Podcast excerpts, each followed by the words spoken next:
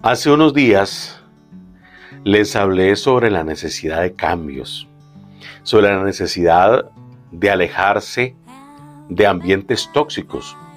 Hablaba del trabajo. Si usted tiene un trabajo donde no se siente bien, yo les decía, déjelo.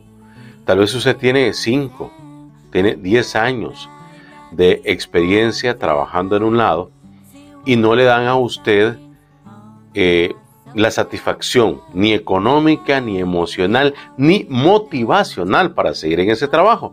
Y yo les decía, déjelo, conviértase en su propio jefe. Haga su emprendimiento con toda esa experiencia que usted tiene, con todo ese conocimiento, monte su pequeña empresa, su emprendimiento y salga adelante. Demuéstrele a su jefe que usted no es el tontito que ese jefe cree que usted es demuéstrele a su jefe que está equivocado y que por eso eh, está perdiendo talentos porque no sabe manejar o administrar la empresa. Y me decía alguien, oiga, ¿y, podemos hacer eso mismo para el matrimonio? No, en el matrimonio es diferente. De hecho, hay una eh, comparación que alguien hacía. Comparaba el matrimonio como un vehículo.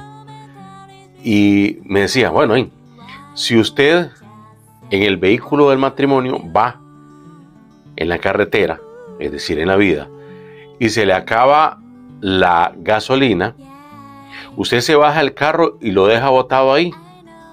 Ah, vea la comparación. Entonces usted se sale del matrimonio y deja todo botado.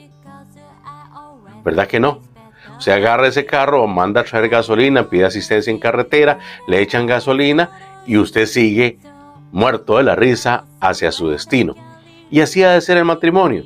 Si usted ve que ya eh, va a hablar con la persona, ponen las cartas sobre la mesa y dicen, bueno, se puede hacer esto, se puede hacer lo otro, ¿qué hay que cambiar de mi parte? ¿Qué hay que cambiar de la parte tuya? ¿Qué podemos hacer para que esto funcione? Porque tenemos hijos, porque tenemos un esfuerzo en conjunto. ¿Qué vamos a hacer para que esto funcione?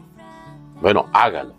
Ahora, ahora, si ya las diferencias son irreconciliables, ya no se puede hacer nada, bueno, sin violencia, porque estamos hablando de violencia física, estamos hablando de violencia patrimonial, de violencia emocional, de violencia verbal, un montón de violencias que existen.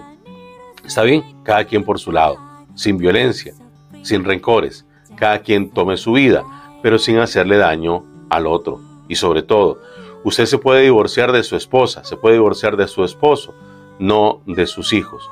Ahora hay padres y madres que cometen el error de poner a los hijos en contra y ahí donde una historia mal contada se convierte en una tragedia para uno de los dos. Pero el tiempo y la vida le dará a cada quien la razón.